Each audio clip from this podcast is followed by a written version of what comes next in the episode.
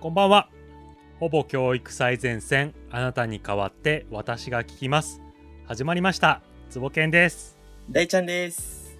この番組は公立小学校の教師である大ちゃんと映像のカメラマンやディレクターを務めているつぼけんという異色の2人でお届けする番組です。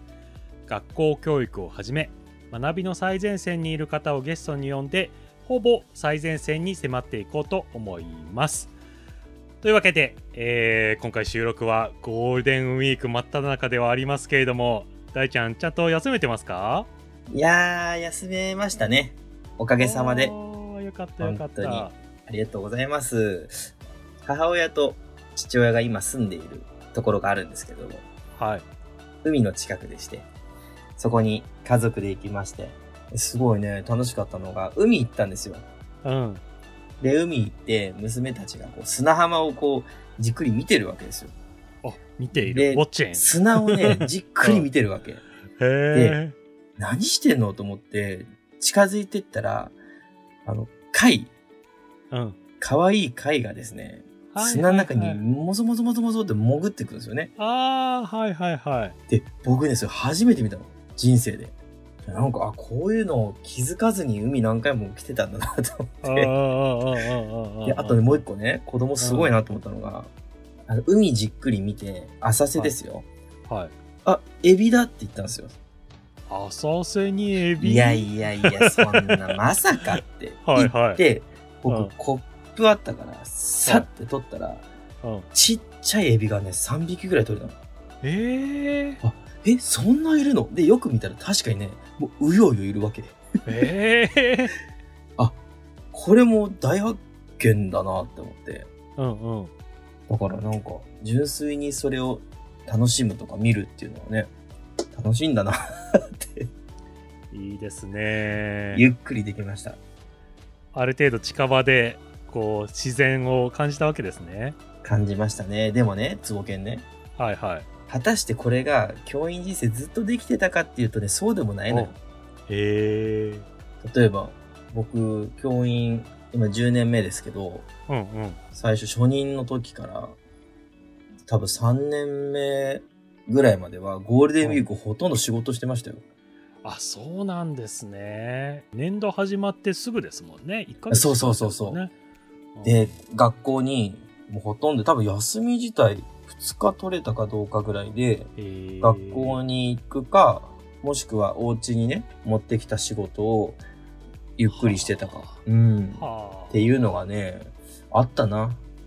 でも、各いう僕も、あの、うニュース番組とかをよくやってたんで、そういう情報番組とかニュースって別に祝日でもやってるじゃないですか。ああ、やってるやってる。だから僕ももともとはそんなに休めなかったんですけど、ちょっと職種が変わったもんで、はい。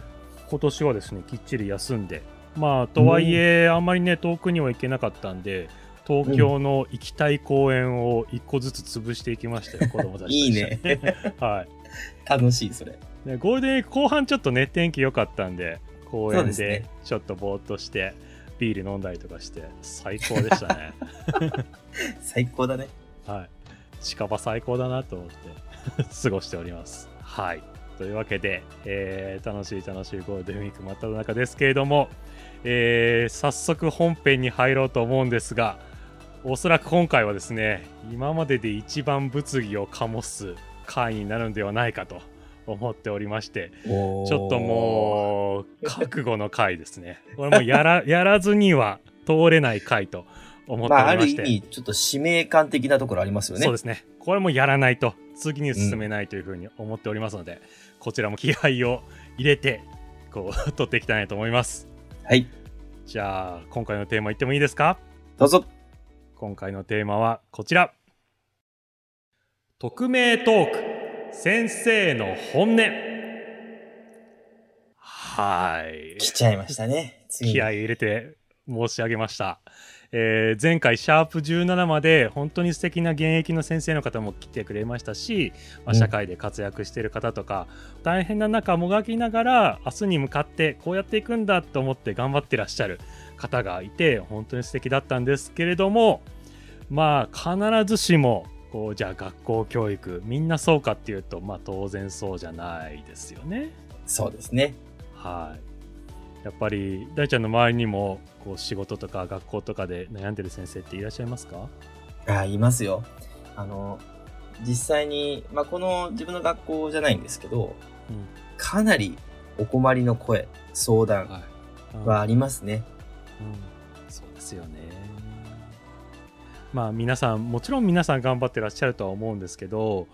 キラキラした先生方キラキラした教育っていうのばっかりでは我々いけないよねっていう話もしていまして、うん、うん。で、シャープ7でも僕の この学校教育に対する思いで、ね、担任の先生が私は学校のしもべですからって言ったっていう話もしましたけども、やっぱりそう思ってらっしゃる方って結構多かったりするもんなんですかね。多いと思いますね。多分、まあ、数字には現れない、かなりの先生が困っていたり、誰にも言えない中、こう、頑張ってるっていう状況があるんじゃないかな。なるほど。うん。まあ、数字に現れないとおっしゃってましたけれども数字上でもなかなかデータを見てもですね悲しい現実いろいろありまして、はいえっと、今年1月の文科省のデータなんですけど全国の公立学校1897校のうちで、えーはい不足している教員なんですけれども、はい。えー2558人これね。ねうーん1897校あって1校1人以上ですよね、先生がいないこれかなり話題になってますよね、今。うーん担任の先生がいないから教頭先生が担任の先生ひとまずやるみたいなうん、うん。現状があるみたいですね。これ実際、東京都副校長って言うんですけど、うんうん。副校長が私の仲間なんですけど、担任してますって人結構いますよ。えー、副校長だって大変なのに担任の先生までやったらもうほんと大変ですね。いやそしてそんな教員不足でじゃあどんどん入ってくれればいいじゃんと思うんですけど、教員の採用試験なんですけれども、えーこちらのデータもありまして2000年度では、えー公立小学校の、えー全国ですね、全国の公立小学校の、えー試験の競争率12.5倍だったんですよ。それがですね今回過去最低2.6倍ですね。今まで12.5倍で先生になりたいと思って一生懸命やっていたのが今2.6倍にまあ要は落ちてしまっていて3倍を切ると新規教員の質が保てないなんておっしゃってる方もいるのでなかなか低水準ですよもねうこれはね、もう大ちゃん反省ですよ、これ。もうこれ頑張んないと。ちょっと。頑張んないとですいねやそしてそして悲しいデータがまだまだあるんですよまだまだ。これも悲しいもう調べていても悲しくなっちゃったんですけどえーっと精神疾患で休まざるを得なくなってしまった先生教員なんですけれどもやっぱり多くてですね、2000年とか2002年ぐらいはあの精神疾患で休職してる方って2300人とか2700人ぐらいだったみたいなんですよ。それがですね、だんだんだんだん増えてきて2007年15年ぐらい前からはもう毎年5000人でずっと高止まりしていましてもう5000人。5000人も精神疾患でこう教壇に立てないっていう方がいらっしゃるみたいなんですよね悲しいですねで、これ、僕の仲間がね、うんうん今、まあ他校ですけどう、ん3人、はい実際精神疾患で、まあ休職をしていますね。あらまあうーん、まあ辛いです。で、そのうち一人は退職をして、まあ、違う道に行くっていう選択を取ったんですけど、あだからこの数字から現れるもの以上に僕は肌で感じてますよ。いやーちょっともうデータ見れば見るほど悲しくなっちゃいますけどまだまだ続けますとやっぱりその精神疾患の増えている割合でいうと小学校が増えているって話もありますし年代でいうと4 5 0代よりも30代一番多いのが20代がどんどん増えているって話もありますし、もう小学校で一体何が起こってるんだろうと思って悲しくなっちゃいますよね。うん、うん、悲しいね。はいそれは、こういうのを見てしまうとう、んなりたくないなって人が、まあ、増えてるわけですよね。うんでそれでなり手がいなくて、今足らないとうんで足らなくて、今いる人たちで、こうなんとかカバーしながら頑張ってる。うんでそうすると、さらに負担が大きくなる。うんいやなんか連鎖的にはかなり良くないですよね。うんそうですね、うんちょっと悪循環がね起こってる感じがしま悪すよね。循環ですね。まあこれは本当に紛れもない事実ですかね、まあはい事実は事実としてじゃあどうやってこう良くしていけばいいのかちょっと現実に迫りたいというふうに思っておりましてそうですね。今回はですね、えー匿名で先生にぶっちゃけトークをしていただこうということにしましたこれいいですね。こう今までゲストの方ですけれども、うん名前を明かさずにもうここは本音で話をしてほしいということになりましたので、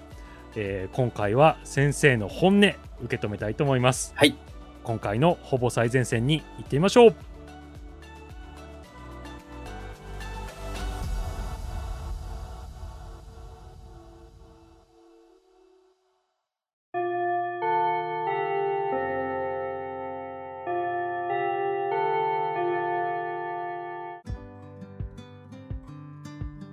はいということで今回のテーマは匿名トーク先生の本音ということで、えーゲストを紹介いたします、えー今回は仮名でいこうと思いまして教育の育で育子さんとお呼びしようと思いますけれども、えー、育子先生お願いいたします、えーおっしゃれる範囲でいいので自己紹介をお願いしますはい。皆さん、こんにちは。えー、いくこと申します。えー公立の小学校で特別支援学級の担任をしています。えー教員歴は、えー20年ぐらいです。よろしくお願いします。はいよろしくお願いしますよろしくお願いします。あの声で女性の先生だということはもちろん分かったかと思うんですけれどもこちらの声あの変えてありますのであの、はいこの人かなと思った人は多分間違っておりますので あの、そこら辺も、えー安全性を担保しながらいきたいと思っておりますのでぜひこう本音をですね教えてもらいたいなというふうに思っております。一個先生、はい今日よろしくお願いします。はい。お願いいたします。えー大ちゃん先生は一個さんもともとお知り合いってことでいいんですよね？はい、そうです。いろいろ私も相談に乗ってもらったり、もしくは乗ったり、あの、いい関係でやっております。なるほど。まあ、大ちゃん先生の周りはいろんな思いのある先生もたくさんいらっしゃいますから、一個先生もそのうちのお一人ってことですか？そうなんですよ。もう、まさにその今、子供たちのね、それから先生たちのために、どうやって良くしていくかって一緒に考えてる仲間でもあるので、ありがたい存在です。あありがとうございます。じゃあ、一個先生、今日はどんどん本音をお話しいただければと思います。お願いします。はい。お願いします。では、早速なんですけれども、えっと、一個先生が、こう、どういう働き方をしているのかなって、なんとなく想像したいなっていうふうに思ってまして、こう、おっしゃれる範囲で、この今年度4月は、こう、どんなことに取り組んでいて、まあ、どんなことを一生懸命やってらっしゃるか伺ってもいいですか？えっと、今、えっと、特別支援学級の担任をしています。まあ、障害があるよっていうふうに、あの、お子さんや、あの、保護者の方が、あの、受け入れられて、あの、そういったお子さんが、あの、まあ、上限8人までの少人数の中で力をつけていけるようにということで、えーそういったお子さんたちと一緒に、えー学習をしているという感じです。で、えっ、と、同じ学級が5学級以上ちょっとありまして、うんまあ、その中で、あの、主任という立場も、あの、務めているんですけれども、はい。で結構人数が多いですので、あの、職員だけじゃなくて、生活支援員っていう立場の非常勤の職員の方もいらっしゃって、はい。その方たちとも一緒に子供たちのためにこう、仕事をするっていうところで、あの、子供たちに接するだけじゃなくて、まあ、職員同士のちょっと関係づくりっていうところも、あの、はあ大切にしながら毎日過ごしているっていう感じですね。はい。ありがとうございます。はい。僕がすいませんあまり存じ上げなくて特別支援学級ってことなんですけど、はい。特別支援学校と特別支援学級ってどう違うんですか？そうですね。特別支援学校の方は、あの、もう少し、あの、学びがゆっくりであったりとか、うんあの、まあ、なかなかちょっと言葉での表現が難しかったりとか、あの、身の回りのことを行うということで、あの、もう少しあの支援が、手厚い支援があった方がいいっていうことで、まあ、より少人数で職員もちょっと手厚いような状況であるっていうお子さんが行かれることが多い学校ですね。うんはい。特別支援学級っていうのはこの僕の小学校の頃は若草学級とかそういう名前だったんですけどそういったものですかね。あそうですね。はい。まあ、学習がゆっくりのあのお子さんが過ごされる学級と、まあ、あとちょっと気持ちの面でちょっと不安が強かったりとか、あの、まあ、コントロールがちょっと難しいよっていうようなお子さんがあの在籍する学級と2種類あり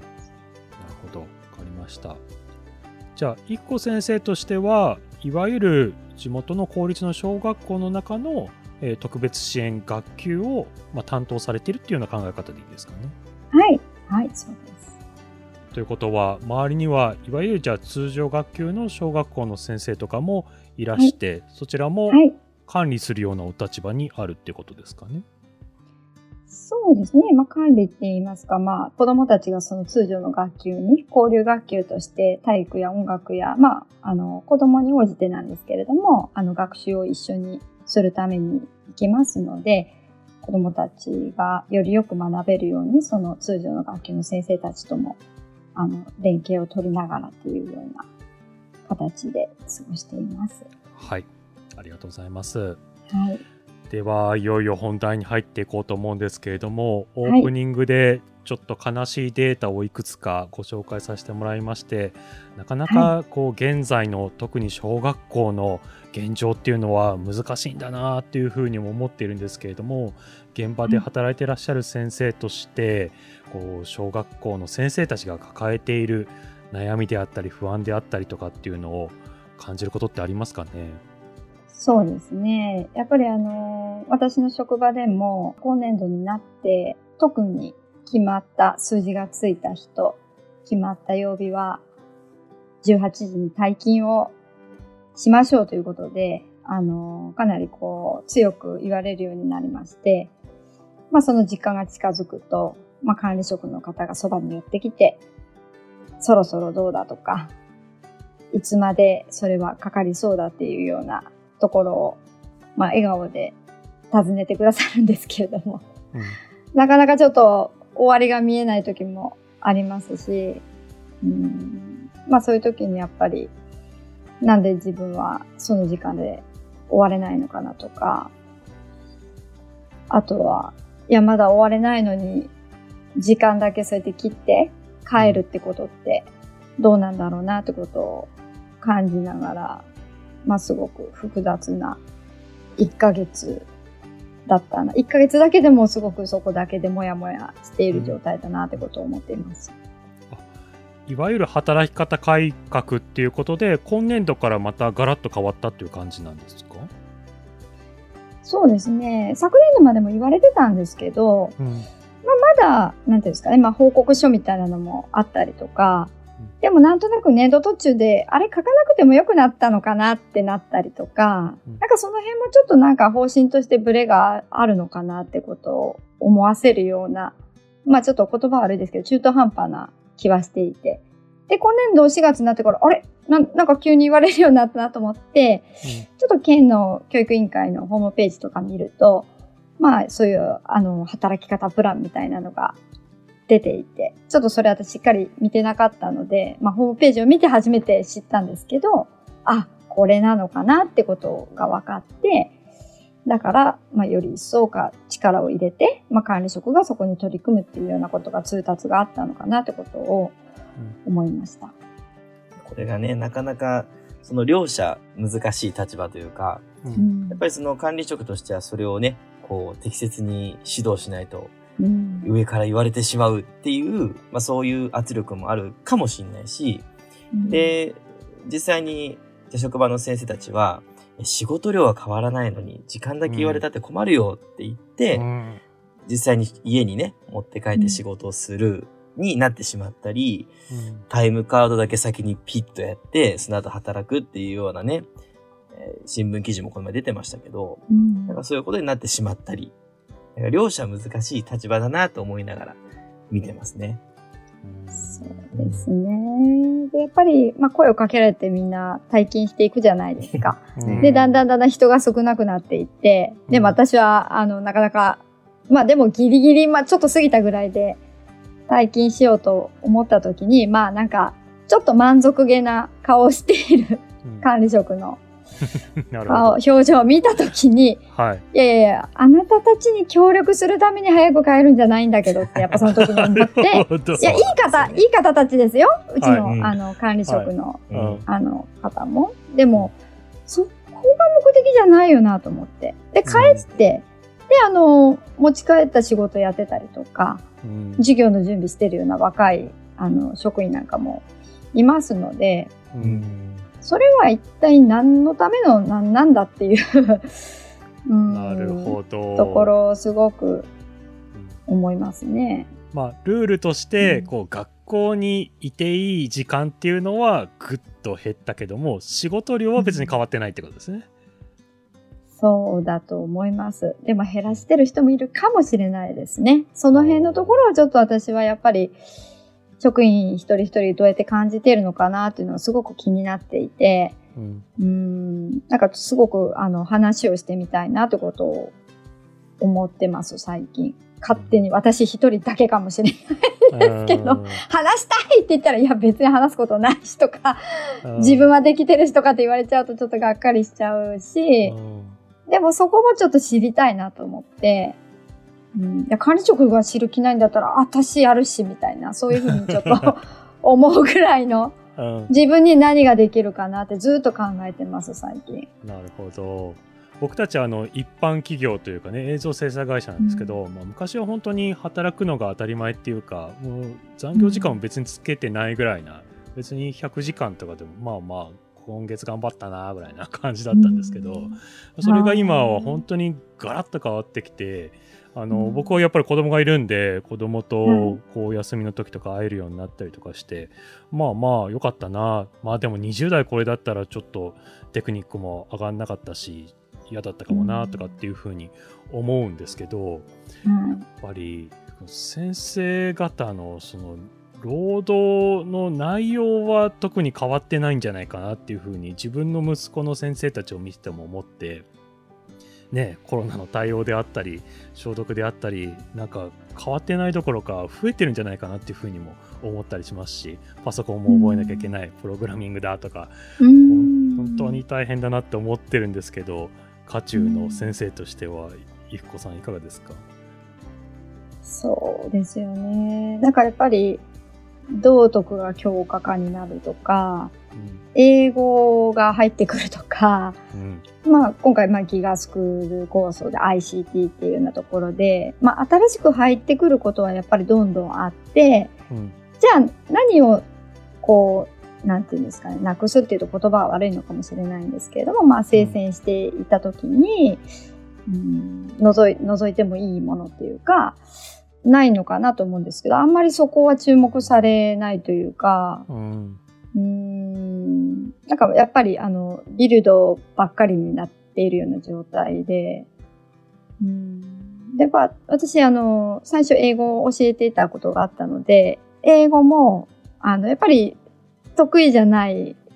人もいるんですよね。うん。で、そうするとやっぱりそれがすごく負担感、心の面でも負担になりますし、まあそれもやっぱ担任がやった方がいいってことになると、うん英語の準備もして、英語も喋れないけど喋れって言われるしみたいなところとか、まあそれがやっぱりプラスアルファになりますよね、一つ。うーん。確かに小学校って中学高校と違って、担任の先生がもう全部やんないといけないんですもんね英語って言われたら英語も担任の先生が当然やらなきゃいけないっていうことなんですね。そうですね。私の県ではその傾向がすごく強くて、もうちょっといい方法が、やっぱ専科の、あの、職員が教えるとか、うん、交換授業をするとか、今教科担任制っていうことも言われてますけど、うんまあ工夫できることはいろいろあるんじゃないかなとは思うんですが、まあ今やっぱりまあ学級担任制ってやっている以上、まあ担任担任ってことが多いのかなというふうには思います。大ちゃん先生はその辺自分の周りでは変えるようにしされてるんですね確かね。そうですね。例えば、さっきで話してた教科担任制とかも、なんか学校全体でって難しいところでも、部分でやりましょうかとか、そういうのはだいぶ進んできていて、うん、うん。それだけでも少し状況は変わることもあります。うんまあ、ただし、それが学校としてね、体制ができてるところで、必ずしも良い影響かってそうと限らないんですよ。僕の知ってる自治体はね、もう学校全体で教科担任制で、はい、もう専科の授業がたくさんあるから担任の先生楽じゃないかって思う、はい、一見ね、思うんだけど、うん、中身見てみると、やっぱり先生の質の問題で、うん、なかなか授業として成り立たないから、結局担任の先生が後ろで張り付いて見なきゃいけないだとか。へうん。だからね、一概にね、整ってればいいかで、そうでもないんですよ。はい。だから意外と中見てみないとわからないって学校もあります。そうなんですね。あとは先生たちの一人一人の努力で部分的に教科担任制しようとか、交換授業しようとか、その努力ですごくいい環境を作ってる学校もあります。だから、今模索段階だと思いますね。うん確かにあの人にやってもらうなら私自分でやった方がいいわとかね、いうことも ありますね。ね。あの、その人にやってもらうと余計にやらなきゃいけないことが増えるとか、うん、うんその時にトラブルが起こ起こっちゃってとかね、なんかそういうこととかやっぱ聞いたりしますね。なるほど、ね、とんでもない絵が出来上がっちゃったりとかね、なんかそういう話とかも、廊下に掲示できないとか、またそれちょっと別の問題になるかもしれないですけど。うんじゃあやっぱり小学生にとって担任の先生がいるっていうことはいいことでもやっぱりあるんですね。昔ながらやってることっていうのは理想のスタイルのうちの一つでは結局あったのかなってことでもあるんですかね。まあ、メリットデメリットあると思うんですよね、うん、うん。長くその子をしっかりと見て安心感があるかもしれないし、うん、でもやっぱりいろんな先生、まあ、いろんなロールモデルに出会うことの方がメリットあるっていう見方もできるし、まあ、コロコロ変わってちょっと落ち着かないよっていうデメリットもあるから、まあ、両面ありますね。うん。うん、なるほどね。まあでも、教科担任制っていうのが、まあ今後もしね、進んでいくとしたら、こう大ちゃん先生がよく言っている脱カリスマに近づいていくかなっていうふうに思いますしあの、はい、前回もね山本先生があの金八先生よくないみたい脱金八先生みたいなこともおっしゃっていましたけれども、はい、時代の流れとしてはそっちなのかなと思いつつ寂しい気持ちもあったりするんですけど育子さん的にはいかがですか？カリスマ先生っていう。あまあ私自身はねそんなカリスマとかそういうあの存在ではとてもないのでまあでもどこかでやっぱり先生のおかげでって言われることが嬉しかったりとか、する自分もいるし、でも本来、まあ、あの、特別支援教育においてもですけど、人に依存するんじゃなくて、やっぱり誰がいても同じ支援とか、まあ、学習ができるような環境を、まあ、作っていくってことが大切だと思ってて、あの先生がいなくなったからもうあの学校はちょっととかじゃなくて、誰がいても安心して学校で過ごせたり、職員自身も楽しく働けるような仕組みをやっぱり作っていくってすごく大事だなってことを思っています。単純にこう労働時間の問題でいうといかがですか？やっぱり金八先生のようにこのゲームセンターに行って前帰れよっていう先生がいいとされていた時代からいやいや45時間超えちゃいけないでしょっていう時代に今こうガラッと変わっている中で、うん、先生の在り方自体も問われてるんじゃないかなって思うんですよね。うん、やっぱりその、まあ、例えば学校の近所で子供たちが放課後遊んでいて、はいまあ子供たちが遊んでいたボールが、まあ車でぶつかったっていうようなことがあったとして、うん、まあそういう話が、まあ、学校に電話がかかってきたりするようなことって結構あるんですよね。うん、でやっぱりどこまでが、その私たちがやるべきことなのかっていうようなところは、やっぱ線引きっていうのはすごく難しさを感じていて、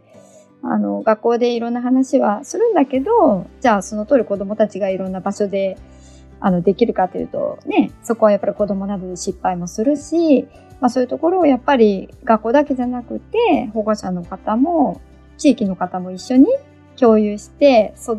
てていけるようなのがやっぱり理想だなと思うんですけど、やれ学校がとか、やれ保護者がとか、いや地域がこうだからっていうふうにやっぱり何かのせいにしてしまいがちなのかなってことをすごく感じているので、うん、うん。だからやりすぎても結局学校のせいになったり。うん、もっと学校がやってくれたらよかったのにとか、すごく難しいんですけど、私自身最初働き始めた時はやっぱり結構やりすぎてることはあったんじゃないかなってことを思うので、うん。やっぱ休みの日に担任してた子が、まあ、家出をしたという連絡が入って、で、その後、まあ、見つかったっていう連絡が入った時に、うん、すごくね、迷ったんですけど、やっぱりね、見つかったほっとしたのもあって、休みの日だったんですけど、家庭訪問して、まあ、無事を確認しに行ったんですよね。うん、でもその時、私の子供は、お母さん行くなと泣いてたんですよね、家で。かわいそう。うん。だからまあ、何が大事かってところ。でも行かなくても後悔したかもしれないし、うん、結局行ってもそういう状況になってで、うんどこまでっていうところってすごく難しいですよね。まあそういうことはもう相手は忘れてるかもしれないですし、うんうん、私の自己満足だったかもしれないので、もうでもちょっとやっぱり金八先生みたいなのはちょっとやっぱ、うん、難しい。ああ、なるほどね。働き方としてもやっぱどんどん難しくなってきてますよね、きっとね。そうですね。やっぱり金八先生に依存してる学級とかっていう風になってはいけないのかなってことはやっぱ思いますよね。金八先生がいなくなっても、あ相談できる、安心できる誰かがいてっていうようなことがやっぱり子供にとってはすごく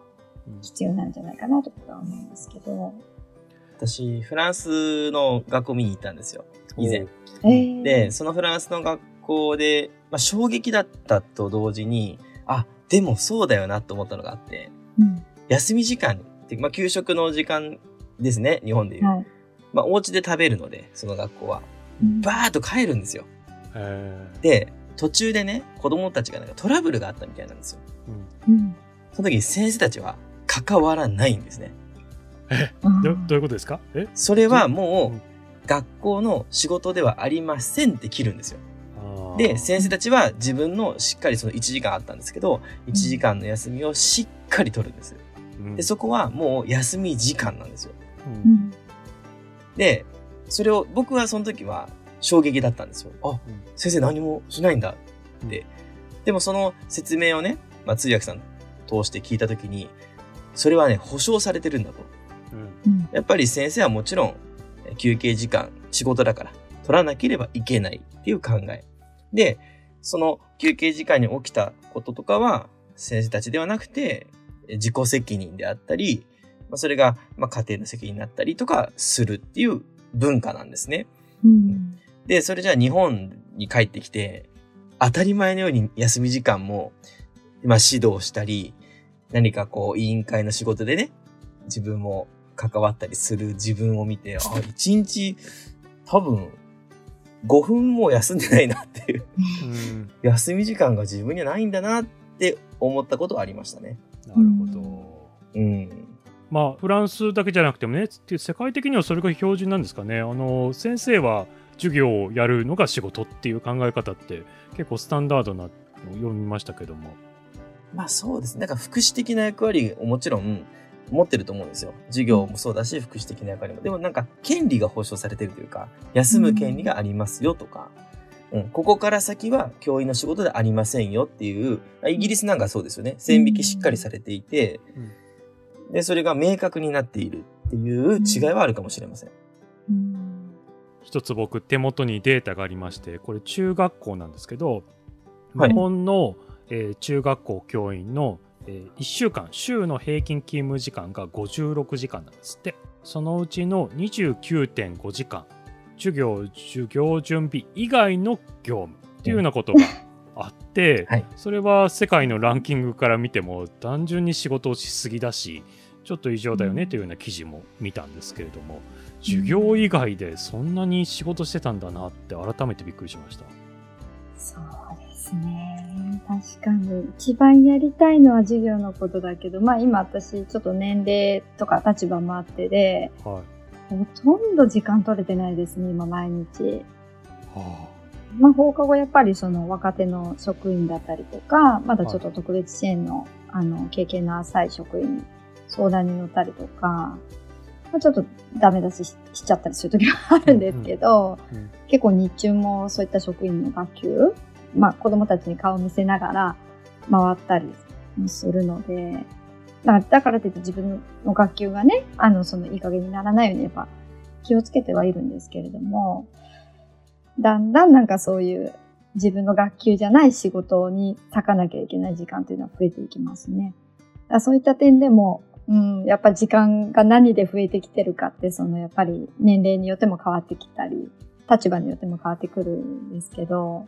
だから日中子供たちといる時間は、やっぱり大事にできるようにうんしたいなって余計に思いますよね。うん。自分の職場の人と話してて、